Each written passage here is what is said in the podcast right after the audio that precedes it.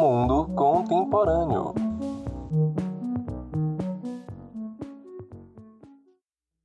Olá, ouvintes da Rádio Já. Está começando o Mundo Contemporâneo, programa onde iremos discutir os assuntos que estão movimentando o mundo na atualidade. Este quadro é uma parceria entre a Rádio Já e o Escritório Internacional da Unijorge. E neste terceiro episódio iremos falar sobre migrações e direitos humanos, visões da Organização Internacional para as Migrações para a América Latina. A migração é um movimento de entrada, ou seja, imigração, ou saída, a emigração, de pessoas ou de um grupo de pessoas. Criada em 1959, a Organização Internacional para as Migrações é uma organização intergovernamental no âmbito das migrações. A OIM acredita que a migração humana e ordenada traz benefícios aos migrantes e às sociedades que os acolhem. E tem entre seus objetivos promover a migração regular, reduzir a migração forçada e irregular e proteger os direitos de todos os migrantes. No Brasil, em 2004, foi aprovada a Constituição da OIM. A organização possui uma sede em Brasília e está presente em outras 12 cidades. Para discutir este assunto, trazemos um convidado especial, Alfredo Juan Guevara Martins. Ele é consultor em gestão de projetos e recursos na Organização Internacional para as Migrações, OIM ONU Migrações, na missão do Uruguai. Graduado em administração com linha formação específica em comércio exterior, bacharel pela Universidade Presbiteriana Mackenzie mestre em Relações Internacionais pela PUC Minas e doutor em Relações Internacionais pelo Programa de Pós-Graduação em Relações Internacionais Santiago Dantas, da Unesp, Unicamp e PUC São Paulo. Olá. A nossa colaboradora, professora dos cursos de Relações Internacionais e Comunicação Social e coordenadora do Escritório Internacional da Unijorge, Samia Franco, Boa, boa tarde, bom dia, boa noite. Oi. Comigo na apresentação deste episódio, a aluna de jornalismo Adriane Silva. Oi, oi, gente. E eu, Luiz Bonfim, aluno de jornalismo. Agora, passo a palavra à professora Sâmia. Obrigado, Luigi, pela introdução. Obrigado também. Quero agradecer a presença de Alfredo. Mas vamos falar um pouco, né? Um pouco mais sobre esse tema e sobre a importância que ele tem ganhado nos últimos tempos, que a gente tem ah, escutado bastante aqui na região da América Latina, mas também em todo o mundo, como exemplo, né, 2015, do, do chamado da crise migratória na Europa. Então, esse assunto tem sido amplamente debatido, tanto nas mídias quanto também é, na academia. Então, muito obrigado, Alfredo, por estar aqui. Hoje a gente vai bater um papo sobre é, migrações em América Latina. É, eu queria primeiro é, te perguntar, Alfredo, o que é OIM, OIM, né? Que muitas vezes as pessoas podem, de certa forma, pensar que OIM é a mesma coisa que o Acnu ou é, nesse, nessa, nessa sopa de letrinhas, como você posicionaria a OIM e qual é a diferença com as outras organizações? Oi, Samia. Bom, primeiro, muito obrigado pelo convite, né? Já tinha te dito, fico muito é, feliz de poder é, estar aí conversando com um ambiente que para mim é muito familiar, que é o, o, ambiente acadêmico. Antes de trabalhar na OIM, eu era professor, pesquisador e tal. Trabalhava com pesquisa de imigração.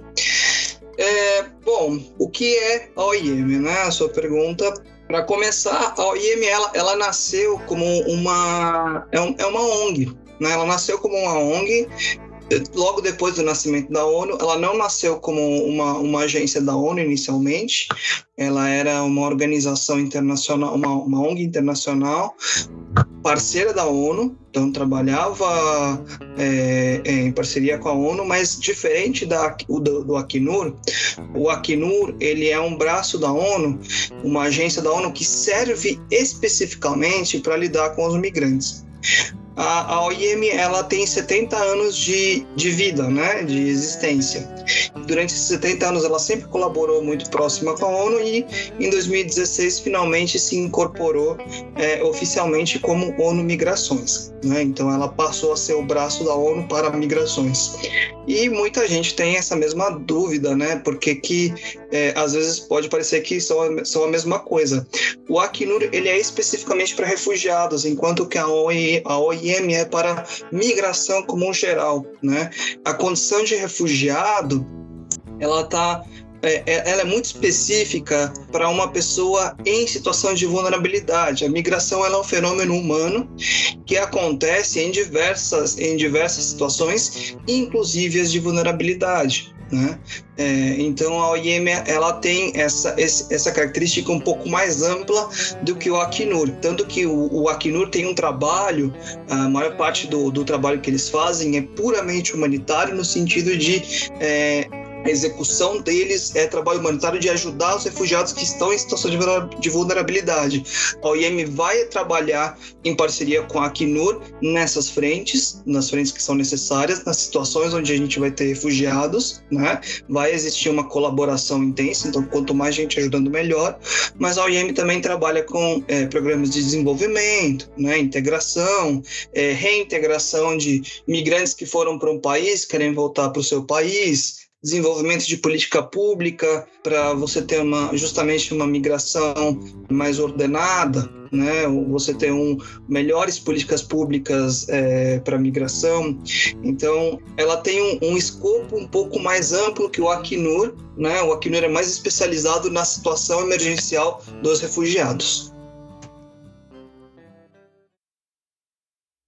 Alfredo, e pensando, né, nesse escopo maior da, da OIM, qual seria, na sua avaliação, o maior obstáculo hoje para a proteção dos direitos dos migrantes? Para ser muito sincero, Samia, eu não acho que existe um obstáculo. Eu acho que a proteção de direitos dos migrantes ela sempre foi um desafio por uma questão e aí é uma opinião pessoal minha. É, o ser humano apesar de ele ter curiosidade pelo desconhecido, ele também essa curiosidade vem junto com o medo, né? Então, o migrante, ele vai ele tem que ter a coragem de ir para o desconhecido, porém quem está no lugar onde ele está tem medo do desconhecido. Então, existem uma série de fatores que podem se impor como obstáculo. E, infelizmente, a gente está vivendo num contexto onde a gente não tem só a questão da, da política do nós contra eles, né, que tem sido no geral no mundo, tá? Não, não tô falando de, uma, de um país específico ou algo, mas a gente tem, tem visto esse debate emergir em, em diversas camadas da sociedade, mas também um contexto onde a gente está está passando pela pandemia, as pessoas cada vez mais pensando na proteção individual, em como garantir o meu, e isso dificulta muito a integração dos outros. Os migrantes geralmente são vistos como os outros. E eu acho que essa, essa é a visão que mais obstaculiza a questão de você conseguir os objetivos que a OIM tem, a questão da, da migração ordenada, regular, segura, respeitando e garantindo os direitos das pessoas, né? Os princípios da OIM, o que marca o mandato da OIM é baseado na Carta dos Direitos Humanos, da Carta Universal dos Direitos Humanos da ONU. A questão de que as, as pessoas têm uma série de direitos universais, um deles, por exemplo, a liberdade de movimento, e independente delas serem de uma nacionalidade ou de outra, esses direitos têm que ser respeitados. Mas as fronteiras e as diferenças de nacionalidades por conta das leis acabam muitas vezes interferindo nisso. Né? dependendo de como a, a, legislação é interpretada em um estado ou no outro. Então, uma das funções da OIM é justamente prezar e tentar sanar essas questões. E aí, é, recortando um pouco mais o escopo, né? já que eu falei de obstáculo, mas como pensar esse cenário que você traz da pandemia, de fronteiras mais fechadas, desse medo do outro aqui na América Latina, né? Quais as condições que você avalia que a gente tem passado na América Latina sobre né, o tema de migração?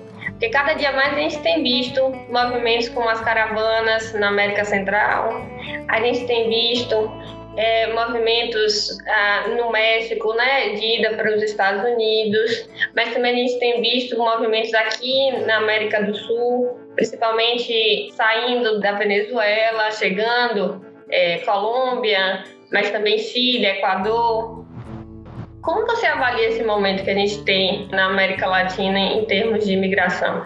Na verdade, se alguém tiver curiosidade, a OIM acabou de divulgar um, um informe que é baseado em estudos de diversas agências ONGs e estudos é, acadêmicos do panorama geral, né, de como estão sendo os grandes movimentos de imigrantes vulneráveis nas Américas, tá? É só pesquisar no, aí nos sites da OIM e tal, vocês vão, vão encontrar esse, esse informe, ele está bem resumido, está bem claro. Esse movimento das caravanas ele não é novo, não é que ele surgiu agora, ele vem crescendo.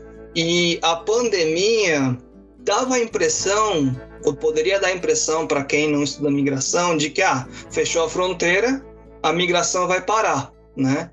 Só que a questão é que o, o, o migrante que é, sai do seu país para ir para outro, em condições complexas, ele não necessariamente ele vai deixar de migrar por uma questão normativa. Ele tem muitas razões para querer migrar, para impulsionar ele a esse movimento. Não é uma decisão fácil. Inclusive, essa é uma das coisas que, a gente tenta informar quando a gente combate a xenofobia, né? Porque as pessoas acham que uma pessoa que vai migrar está fazendo isso só porque ela quer a vida fácil. Migrar não é fácil. E eu falo como migrante, tá? Não como representante da OIM, eu mesmo sou migrante. Então, migrar não é, não é um, um movimento fácil, né? Então, para a ainda por cima se dispor a migrar em, em, em, em condições adversas, é porque ela, ela tem muita urgência para migrar por, pelas razões que sejam, né? Socioeconômicas, é, políticas, familiares, o que seja. Então, assim, a pandemia, o que ela fez foi dificultar ainda mais a, foi, foi precarizar ainda mais a situação do migrante. Não necessariamente impedir ele de migrar. Né? Não é muito diferente de outros lugares, mas a América Latina tem fronteira, é, é um, é, é um continente né? Tem uma extensão territorial enorme e tem fronteiras muito perenes. As fronteiras elas são linhas imaginárias. Elas não são uma cerca, né?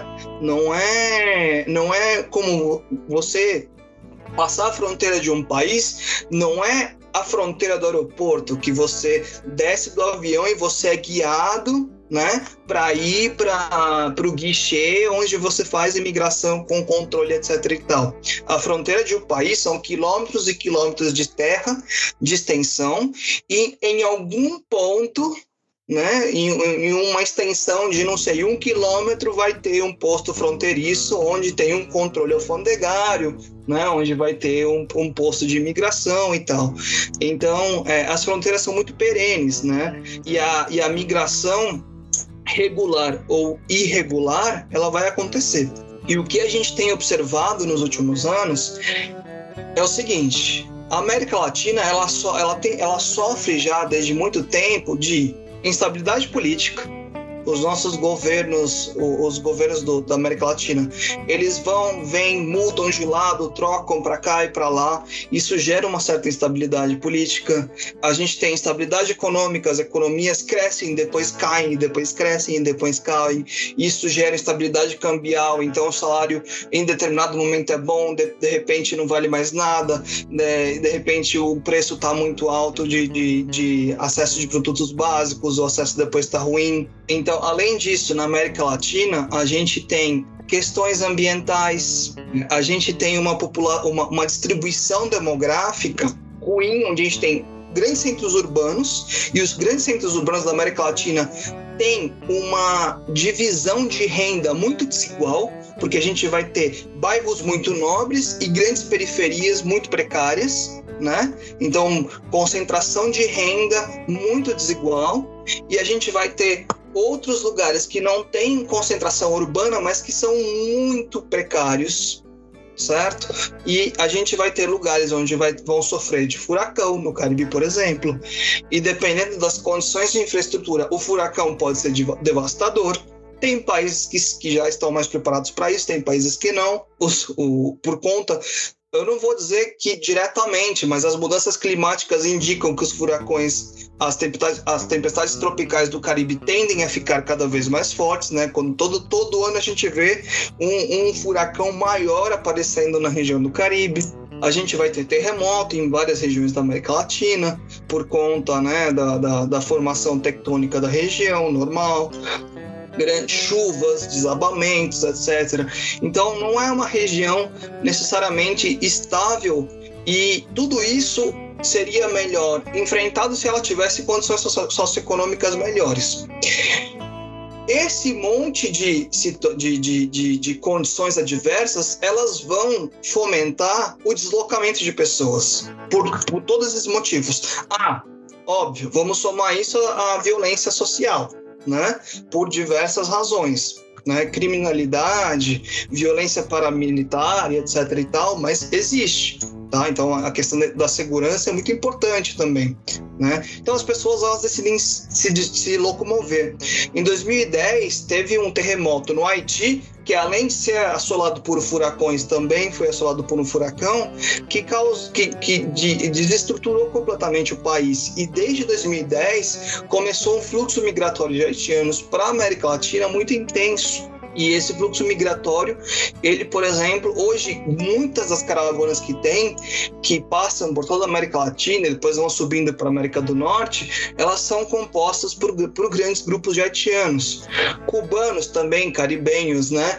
Da República Dominicana, né? Os dominicanos também têm feito esse processo. A questão é, essa é a migração ideal? Não é, porque ela não é uma migração segura. Porque essas caravanas, para quem não sabe, são caravanas que passam por tráfico de pessoas. Então as pessoas elas vão pagar para guias, né, irregulares ajudarem essas pessoas a passarem por fronteiras de forma a se escondendo das autoridades, né, subir, atravessarem a floresta, elas ficam sujeitas a todo tipo de maus tratos, sem acesso à saúde, à, à água potável, à comida. Então esse, esse movimento de caravanas ele foi se normalizando, digamos assim, né, foi se transformando em algo comum. E aí veio a situação da pandemia onde os países, além da instabilidade política que vinha acontecendo nos últimos cinco anos na região da, da, da, América Latina e vide a crise na Venezuela, né, que desencadeou uma grande massa de imigração venezuelana para outros países da América Latina, procurando condições é, melhores de vida, e aí intensificou o movimento de caravanas, intensificou também a necessidade dos países receptores de criarem condições para receber migrantes. Isso de forma colateral também incentiva migrantes que estão em situação vulnerável de outros países a, a, a, é, entrar nesse, nesse processo, né? E que bom que pelo menos os países recebem, né, os migrantes um, um, do, um dos outros, mas é, quando entrou a situação da pandemia, o que aconteceu é que muitos países da América Latina fecharam as fronteiras. E quando fecharam as fronteiras, não é que levantou a cerca, como eu falei, que não existe. É que os postos de, de imigração para fazer a documentação regular fecharam. Então as pessoas, não é que as pessoas pararam de entrar, as pessoas continuaram entrando, mas elas não conseguiram regularizar a documentação delas. E isso deixa elas em, em situação extremamente vulnerável, né? Você não tem a documentação é, regularizada, como é que você vai aceder à, à saúde pública? Se você precisar levar seu filho no hospital, se a mulher estiver grávida e precisar fazer todo o pré-natal e depois o parto, né? Se a pessoa se machucar, se você precisar matricular a criança na escola, a gente, então, por exemplo, é, a OIM, ela tem programas para tentar mitigar essas situações, né? E nesse processo as caravanas se intensificam. Junto a isso, a gente teve mudança de governo nos Estados Unidos, o que pode ter dado a entender na imagem para o migrante, né, pode ter dado a parecer de que, bom, agora talvez sai um governo que tinha um discurso, um discurso abertamente mais de fronteiras fechadas e entra um governo que era oposição a esse, talvez as fronteiras vão se abrir. Incentiva o migrante a ir para o polo do continente, onde essa, esse, esse conglomerado de situações adversas, teoricamente, não acontece por conta de uma melhora econômica, né? Então começam a se formar as caravanas para tentar subir. Só que aí imagina você atravessar todo o continente sul-americano a pé, com grupos de centenas de pessoas atravessando floresta, deserto, passando por lugar de, de atividade paramilitar, narcotráfico, para depois você tentar entrar em um país que tem problemas com a migração irregular. Enfim, é um, é um processo muito complicado. E a pandemia só complicou mais a situação dos migrantes na questão da vulnerabilidade. Alfredo, ouvindo você falar e pensando, né? A gente tem uma leitura da migração da América Latina sempre para os Estados Unidos. Mas, assim, além dos Estados Unidos, quais são os países que são também ah, grandes receptores de migrantes? Eles só vão para. É, buscando o nosso, né, os Estados Unidos, que é a grande potência da, da região, ou existe também movimentos, fluxos migratórios para um determinado país porque ele tem é, condições melhores e consegue é, de certa forma acolher essas, essas pessoas? Sim, em geral, tá? E aí falando também com um pesquisador de migração, porque antes de eu entrar na OIM eu trabalhava com pesquisa de migração, os migrantes, em geral, eles são atraídos por condições socioeconômicas do, do, do, da comunidade de destino, né, da sociedade de acolhida, que chama, condições socioeconômicas da, da comunidade de acolhida, e eu vou usar a palavra familiaridade da sociedade de, acolhida, que também pode ser interpretada como é, comunidade de rede migratória. Tá? Então, eu, por exemplo, trabalhava, estudava a comunidade cubano-americana, que eram os cubanos que se estabeleceram nos Estados Unidos e tinha muitos, né? Então era mais fácil para o cubano se integrar na sociedade de acolhida, no caso os Estados Unidos, porque ele primeiro se integrava entre os cubanos que moravam lá. Então esses são os dois fatores e aí por experiência de pesquisador, tá, que o migrante procura primeiro na América Latina em geral, tá? Os migrantes costumavam procurar o Brasil e o Chile, eram os dois principais destinos. A onda venezuelana é, diversificou um pouco esses destinos, então a gente teve muitos migrantes indo para o Peru.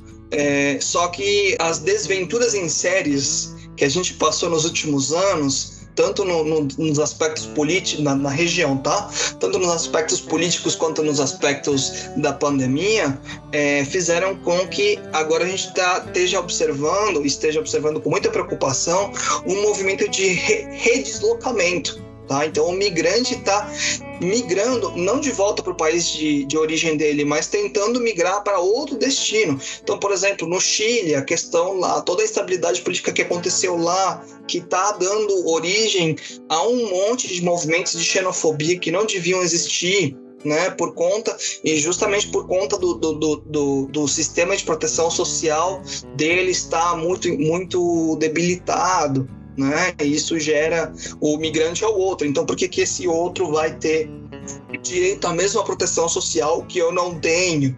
Então a gente tem visto isso. Por que Brasil e Chile? Porque eram os países que tinham melhores índices, indicadores socioeconômicos, né? É, e isso é um dado curioso, tá? Vou passar uma curiosidade aqui.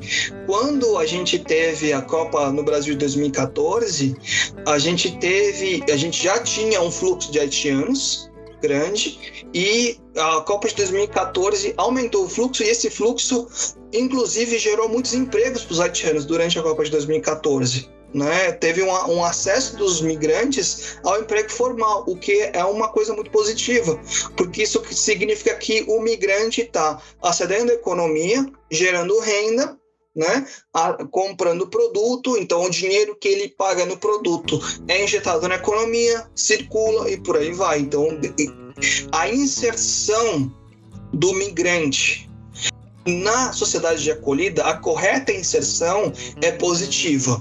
A não inserção, o país de acolhida não cuidar, ou seja, não, não integrar o migrante é custo. Quando ele integra, ele ganha. Quando ele não integra, ele, ele paga.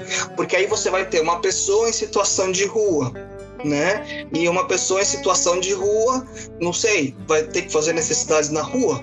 Quem é que vai limpar? Né? Então é um custo público.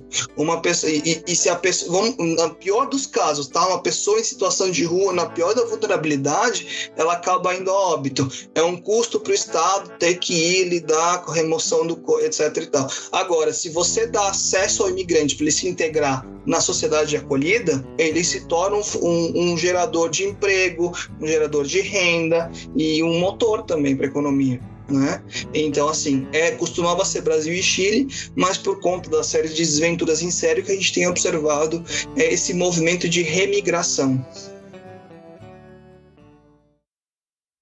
E aí, pensando um pouco, Alfredo, é, nesse, nesse conceito né, de xenofobia e pensando também é, em ações da própria OIM para a região, como você avalia esse cenário de xenofobia na região?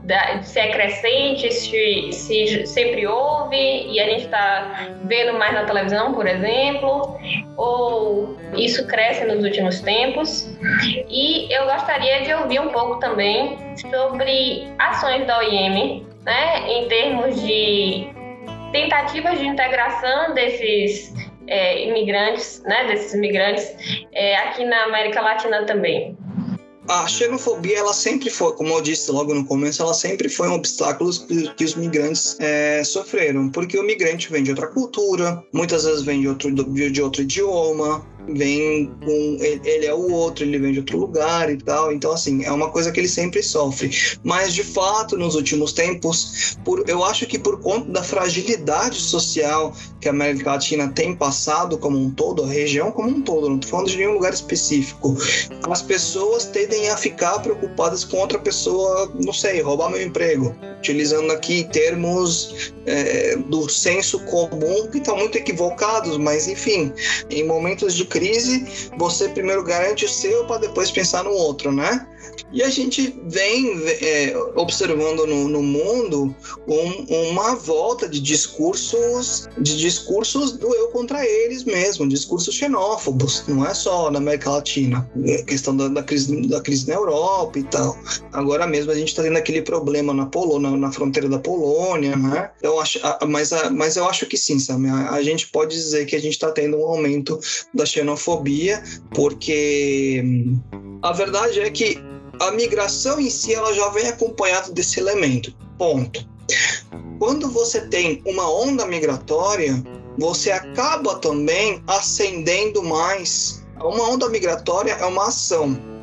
Você vai ter as reações, né? Você provoca reações. A gente teve aqui no Brasil episódios lamentáveis na época é, que começou a crise migratória dos venezuelanos lá na fronteira de Pacaraima, né? Que a população queimou as coisas dos migrantes venezuelanos na rua e tal. Enfim, é, é, é, é, lamentável, não devia acontecer, mas a gente vê acontecendo. Né? A população ela é, se assusta, é o medo do outro, se assusta com o outro, não entende o que está acontecendo, são as mudanças. Basta a gente ver quão, quão difícil é a gente se acostumar a que talvez é melhor a gente usar máscara por um tempo. É, é, não é um negócio muito absurdo, mas ai, é muito diferente do que a gente estava acostumado. Né? A mudança é um trauma para o ser humano, a gente não está acostumado com isso. E o migrante, a, a, a, migração em massa, ela causa uma mudança, porque você não está falando de que uma família nova se mudou, você está falando de centenas de pessoas que estão vindo, de uma comunidade inteira que está vindo. Mas do ponto de vista, como eu falei, do ponto de vista a longo prazo, isso pode ser extremamente positivo, porque isso gera integração cultural, diversificação, né? mais empregos, diversificação da economia. E aí você me perguntou a questão das, do, do que, que a OIM faz. Né? A OIM, ela é uma organização que trabalha com é, um sistema, a gente fala modelo de negócios projetizado né? A gente trabalha com projetos e programas. Então, isso tem suas vantagens e desvantagens, mas a OIM existe há, há 70 anos, então podemos dizer que, em geral, a gente vê mais vantagens, porque é assim há, faz 70 anos. Então, a OIM ela faz projetos, os projetos são todos financiados por doadores, tá? É, zero fins lucrativos, e esses projetos po podem partir tanto de iniciativa da OIM quanto é, por demanda social ou por demanda do doador. Então, o doador pode falar: olha, eu estou observando que está tendo uma situação na cidade X com migrantes da, da, da, nacionalidade Y, e eu acho que seria interessante um projeto para é, combater a xenofobia. E esse projeto poderia ser uma feira de como, como tem aqui em São Paulo de vez em quando, uma feira gastronômica só de só com refugiados, só com migrantes, né? E aí você promove uma integração. Porque, Sam, a verdade é que as cidades fronteiriças, que são as que mais sofrem com as grandes ondas migratórias, elas são pequenas, em geral, cidades fronteiriças, né? Especialmente as, as no Brasil, Brasil com os, com os outros países. Então, pequenas ações pontuais nesses lugares já são suficientes para você gerar uma integração da comunidade local com a comunidade migrante, né? A gente, um projeto mais recente que a gente teve e agora falando da, da, minha missão da, da OIM Uruguai, mas que é um modelo de projeto que não é só a OIM que adota, mas outras agências da, da ONU adotam para outros, para outros, ou a gente chama de beneficiários, né? para outros públicos que a gente atende, que a gente ajuda, é um modelo de transferência monetária com um determinado propósito, né? para tentar dar uma autonomia, uma independência para a pessoa. Então, a gente capacitou, a gente ofereceu uma capacitação para migrantes venezuelanos que tivessem uma ideia de um plano de um pequeno negócio. Não sei, de repente abrir um, um, uma confecção de, de, de máscara para a pandemia ou abrir uma pequena loja de roupa, abrir um pequeno restaurante ou uma barraquinha de cachorro quente. Então eles, a gente ofereceu, né, contratou é, workshop, plano de negócio, etc., né, capacitação, é, fez a avaliação dos projetos, dos planos de negócio dessas pessoas, ajudou elas a construir e depois a gente repassa para essa pessoa uma, uma transferência de dinheiro do que vem né, da arrecadação de fundos do, do, dos doadores para essa pessoa poder começar né, alavancar o negócio dela e faz o acompanhamento, né, assessoria para tentar ajudar, tá? Essa é uma forma de ajudar o migrante que a, OIM acredita que beneficia também a, comunidade acolhida, porque você tem uma pessoa economicamente ativa na comunidade acolhida produzindo, ganhando uma renda que ela vai poder gastar também naquela comunidade, injetar naquela economia e assim por diante. A gente promove campanhas de conscientização na mídia, também existe, né? É, de fechar cooperação com outras agências para tentar fazer algo maior também é possível. As feiras eu já falei, né? O, o mais novo projeto que a, que, que a OEM fez desse, desse tipo de transferência para empreendedores migrantes e comunidade acolhida incluía também a possibilidade de que a comunidade de acolhida fosse contemplada nesse projeto de transferência de dinheiro para o empreendedor e a criação de uma feira onde os empreendedores pequenos, tanto da comunidade acolhida quanto dos migrantes, pudessem apresentar seus negócios. Então, eles tinham uma grande feira, por exemplo, uma feira não era gastronômica, tá? Mas se o cara tinha ia vender comida, ele poderia ir nessa feira e vender comida ia vender artesanato, podia ir nessa feira e vender artesanato e por aí vai. Então são pequenas ações focadas para cada lugar. Então, óbvio, as ações, por exemplo, numa capital vão ser diferentes das ações num ponto de fronteira, mas é assim. Eu queria fazer uma pergunta também. Claro, claro. Quais ações a OIM realiza para reduzir a migração forçada e irregular? É difícil, Jadson, você interferir diretamente com a soberania de um governo. né, com a autonomia que governos soberanos têm de realizar as políticas que eles quiserem. Mas a OIM, ela, ela atualmente tem 174 estados-membros, oito estados observa é, é, que participam como observadores então, teoricamente, todos esses estados, né, eles estão comprometidos com, a, com, os nosso, com o nosso mandato da migração regular e tal, e ela oferece para esses estados a, a, assistência em é, o como, como é a melhor prática de imigração. A migração forçada, ela não necessariamente, é, a gente tem que falar de onde ela vem, tá? A migração forçada, ela vem de diversas fontes. Né? Ela pode vir por conta de diversos tipos de perseguição. Perseguição de gênero, perseguição política, perseguição de violência social. Pode também existir a migração forçada por questões ambientais. Se você não tem mais condições de morar onde você está, a gente tem uma obra literária no Brasil Vamos ver se vocês vão lembrar, vocês que são de comunicação, que é sobre imigração forçada, uma muito famosa. Desculpa, gente, é meu, meu ar de professor aqui falando. Não, não, viu, Alfredo? Vidas secas, né, gente? Aí, tá vendo? Tá vendo? Vidas secas. Eu esperava que algum dos alunos fosse responder, mas tudo bem. É, é sobre imigração forçada. Tá? Então, a, a, questão, a migração forçada, é, é, ela é um tema muito complexo para você dar uma resposta só, né? É, não devia existir migração forçada, ponto. Né? Ninguém devia ter que passar por isso. O fato de alguém ter que ser, de passar por migração forçada em, em qualquer uma dessas mil e uma condições já é por si só uma violação de direitos humanos porque quer dizer que essa pessoa não está tendo algum dos seus direitos respeitados, visto que ela está sendo obrigada a migrar por alguma razão e não está sendo protegida pela sociedade para não ter que migrar, certo? Que seria o dever nosso coletivo. A outra coisa que se dita é migração forçada e migração irregular, certo? Bom, a migração irregular no mundo perfeito ela nunca ia existir porque a gente não ia ter fronteira e a gente todo mundo ia poder se deslocar livremente para onde quer, direito de ir e vir, tá? É, devia ser um direito universal, porque né, todos nós nascemos e, e, ninguém tem culpa de em qual linha imaginária, em qual conjunto de linhas imaginárias a gente nasceu.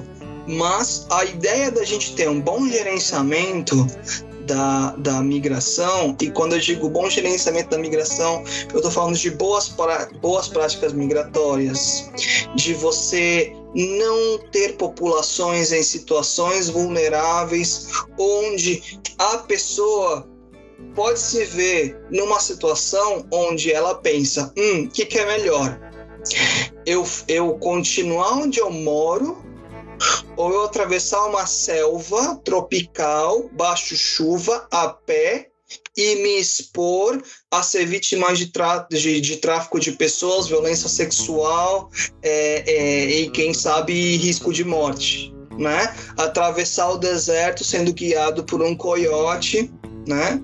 Só para vocês saberem, tá, gente? Toda vez que uma pessoa, eu acho que é legal é, expor isso para o público. Toda vez que você paga para alguém para obter um documento que você não tem como obter ele de forma regular, isso é tráfico de pessoas. Porque essa pessoa está utilizando a sua situação vulnerável de que você quer, precisa daquele documento e não consegue obtê-lo para é, é uma relação de poder para você se submeter a uma situação onde você está fazendo uma coisa que teoricamente, por lei, você não devia poder fazer, entendeu? E se colocando numa situação de risco, né? Então, a gente devia ter uma situação global onde você não devia ter que fazer essa escolha de eu fico na minha casa ou eu vou arriscar minha vida na selva ou eu vou arriscar minha vida no deserto para tentar chegar em outro lugar Né? A gente não devia ter que ter esse, esse processo, tá? Então, é, eu sei que a minha resposta não é muito satisfatória, tá, Jadson? Mas é, é uma pergunta muito, muito ampla, né? Como é que a gente elimina a questão da migração regular? Mas onde você tiver condições difíceis de viver, você vai acabar estimulando migração, tá? Independente dela ser regular ou irregular, certo?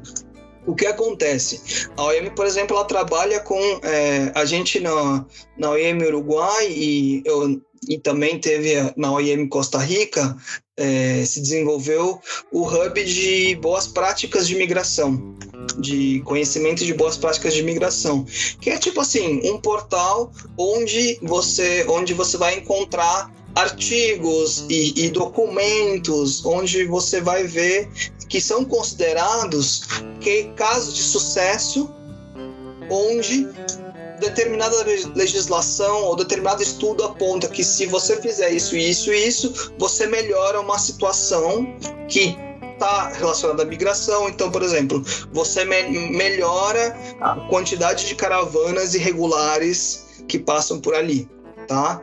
Se você atende melhor as pessoas que estão em situação de vulnerabilidade na fronteira, você diminui a possibilidade de uma remigração em situação de vulnerabilidade. É um exemplo. Né? Então, é, boas práticas, basicamente. Né? Mas enquanto existir assimetria econômica e as assimetrias que a gente vê hoje em dia, que são muito para poucos e pouquíssimo para muitos, vai ser difícil. Acho também no, no, numa ideia de compartilhamento de saberes, né, é, Alfredo? Para tentar diminuir, para tentar compensar essa, esse fechamento de fronteiras e fechamento entre os países, né? Exatamente, mas assim, são uma série de, de, de, de questões que tem que vir casadas, porque não é só é, uma coisa ou outra. O combate à xenofobia, ele não é só combate à discriminação, mas é conscientização do, de que o outro não é necessariamente negativo para você, de que o outro pode ser positivo para você. Né? Então, o combate à xenofobia também é uma boa prática de imigração, no sentido de que aí você não estimula o outro a querer remigrar, porque no seu país ele não se sente bem-vindo, então ele prefere se submeter a de novo entrar na selva, porque no seu país ele sofreu racismo, porque as pessoas queimaram as coisas dele, porque ele foi expulso do. Entendeu? Porque. É, é, todas essas, essas boas práticas de imigração elas vêm casadas então, e assim você combate a, a questão irregular. Eu tô, eu tô muito muito impressionado que ninguém aqui usou a, a palavra ilegal até agora. Eu tava só esperando para dar uma bronca, mas tudo bem, muito bem, gente. Ninguém usou, tá vendo aí, Alfredo? Tá todo mundo ok ainda aqui. É. É. Até porque, né, a discussão sobre ilegalidade e ser humano Perfeito. é bastante complicado. Né? Não, não existe. Do, do, ponto de vista da OIM, não existe ilegalidade e ser humano. São duas coisas completamente diferentes. Ilegalidade é para coisas, não para pessoas. E, Alfredo, já, já avançando assim para um, uma leitura aí, né, um, uma pergunta final, né, para a gente pensar. É, qual a avaliação de um cenário futuro, é, pensando nesse, nesse, nesse momento que a gente vive de é, a gente vive de pandemia, crises econômicas é, e uma certa, um certo aumento, né, como você mesmo trouxe aqui, um certo aumento dessas caravanas. Qual seria um, um cenário futuro para a migração e para lidar também a OIM, por exemplo, né, os desafios futuros da OIM, OIM para esse cenário na América Latina? A gente sempre trabalha com o que devemos fazer para melhorar. Tá? Esse, esse, é o princípio do trabalho humanitário, do trabalho dentro da OIM. O que, que a gente tem que fazer para melhorar? Princípio positivo, porque para você bolar um projeto, é assim que você tem que fazer. Você tem que fazer um, um projeto para o sucesso, não para o fracasso. mas a gente tem que ser realista, né? A gente sabe que com, eu não vou dizer com a pandemia melhorando, mas com a pandemia se assentando, com as pessoas se acostumando com a pandemia, né? E com uma abertura com muitas aspas das fronteiras, a gente espera um aumento, uma intensificação desses, desses movimentos de remigração.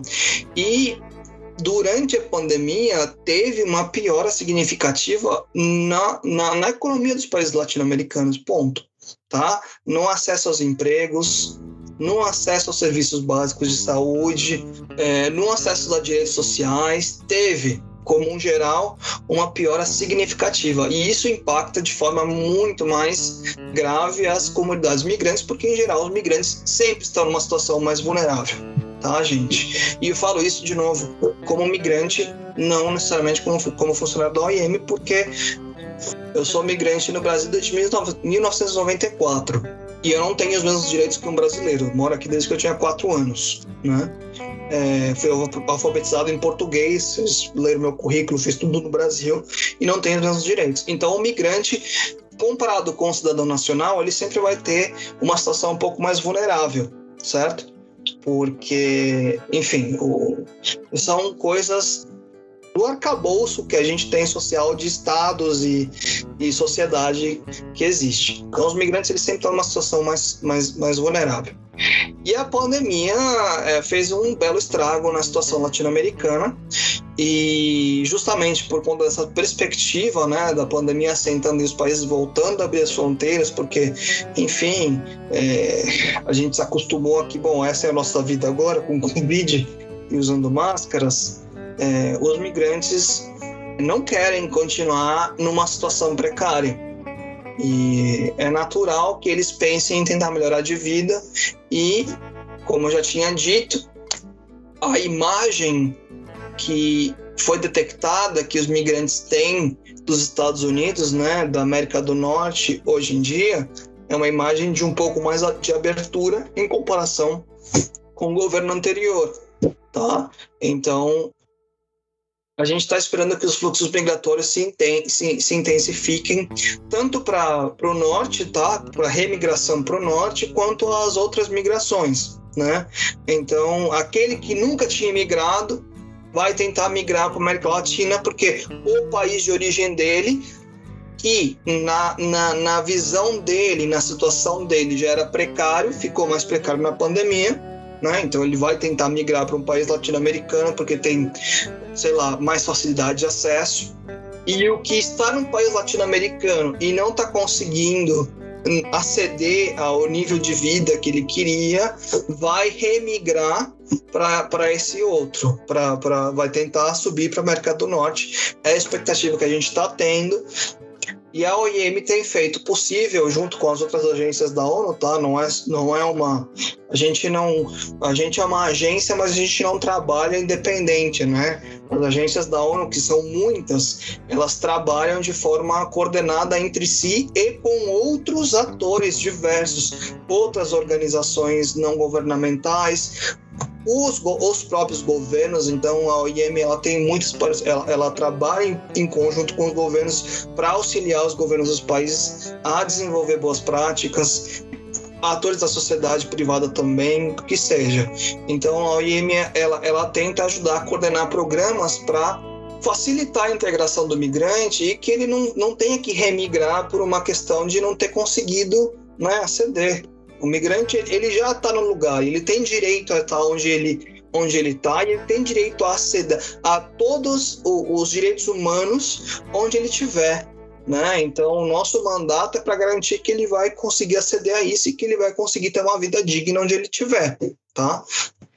E a questão das caravanas nos preocupa porque deixa o, o migrante numa situação vulnerável. E a gente não consegue ajudar o migrante numa, numa situação vulnerável. Nosso mandato é uma, é, é, é uma migração regular e ordenada. Se o migrante entra em um sistema de tráfico de pessoas para fazer uma migração irregular de forma escondida e passando por, enfim, é, é, uma situação de vulnerabilidade, a gente não consegue aceder a ele, chegar até ele para tentar auxiliar, né, de alguma forma.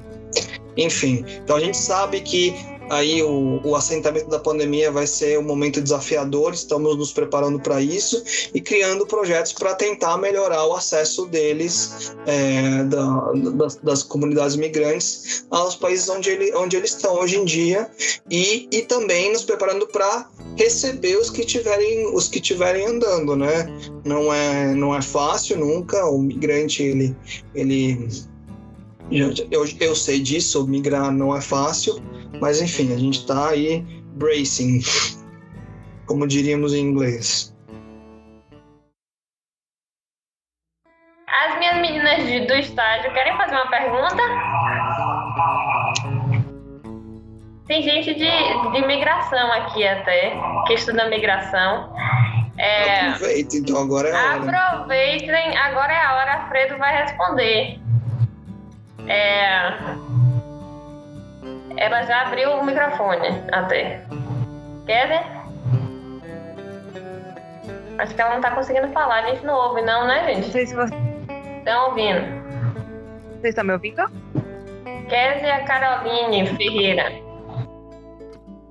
É, boa tarde, gente. Eu sou é, aluna né, do oitavo semestre de Relações Internacionais e apaixonada por migração, mas mais especificamente sobre refúgio.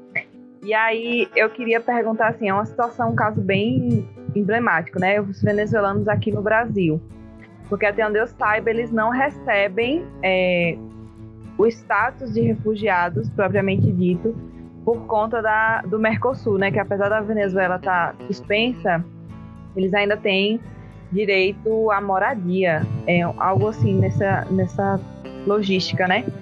E eu queria saber assim, como é que você vê essa questão dos venezuelanos é, não receberem esse status, porque do meu ponto de vista, né, eles acabam sendo prejudicados, porque o status de refugiado vai acabar garantindo ali alguns direitos e alguns auxílios que o, eles não recebendo não. E aí, como é que você vê a situação dos venezuelanos aqui no Brasil? Tá. É... Refúgio é um mandato da Acnur, mas eu vou dar o meu melhor aqui, tá? É... O que você pontuou tá, tá muito bem acertado, que é a questão de que o Mercosul, a gente tem o livre trânsito, de, o acordo de livre trânsito de pessoas entre o Mercosul, né? E teoricamente, tá? É, e aí, de novo, teoricamente, o, o um haitiano que não tem acordo de, li de livre trânsito do Mercosul, quando ele entra, ele tem que entrar com todo o processo de documentação e solicitação de refúgio para poder ter acesso a serviços de, de, de bem-estar social básicos né, nesse processo. Teoricamente, o venezuelano não precisaria por uma questão dele fazer parte do Mercosul, cidadão do Mercosul e tal.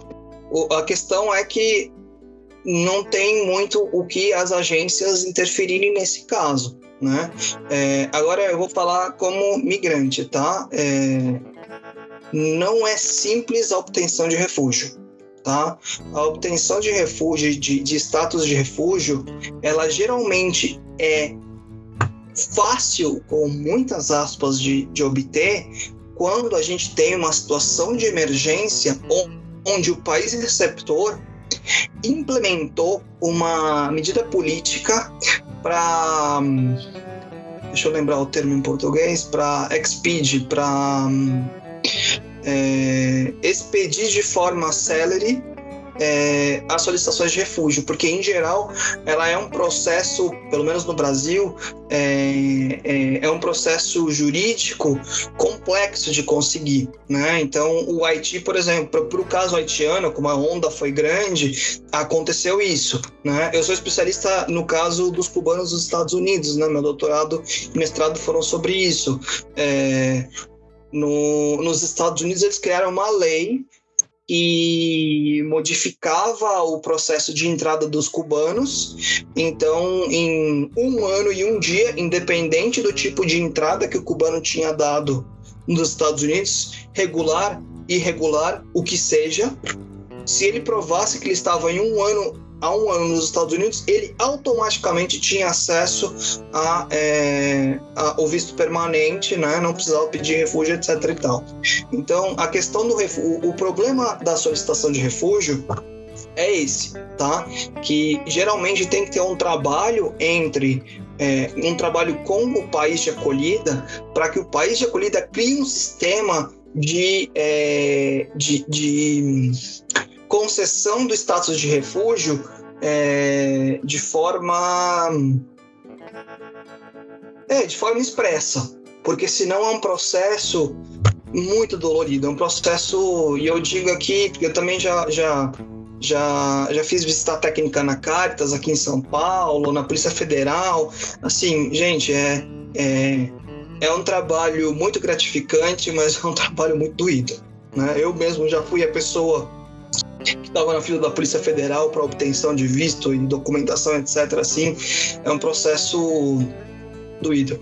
Então, assim, é, eu não sei se por, por conta da, da, da, operação acolhida teve, talvez você que esteja estudando o tema, você saiba mais do que eu, inclusive, teve algum processo de, de, de alteração na lei, tá? Mas é, mas é isso, tá? É, o, que eu, o que eu sei do tema, que geralmente o país de acolhida tem que fazer alguma alteração, alguma política, alguma prática para conseguir é, acelerar o processo de concessão de refúgio. O Brasil costumava ser um negócio muito difícil, tá? Eu digo porque é, algum, eu tô, eu tô falando de 2010 para trás. É, eu lembro que teve algum, algum evento, tô achando que foi nos Pan-Americanos. Você lembra, Samia, quando foram os Pan-Americanos do Brasil? Ai, não lembro, gente. Jogos Pan-Americanos não, foi antes da, da a, a, os Jogos Olímpicos 2016. 16. É, é, mas os Pan-Americanos foi bem antes. Pan-Americanos 2008, Jadson? Acho que foi. Pan-Americano 2007. 2007. Aqui, ó. 2007. É, eu, eu tô agora falando de causa, tá? Da minha cabeça. Eu acho que nos Pan-Americanos teve atletas de um país que pediram, não voltaram para o país, pediram refúgio no Brasil e não obtiveram refúgio, porque o processo jurídico de obtenção do refúgio no, no Brasil ele é muito complexo, tá?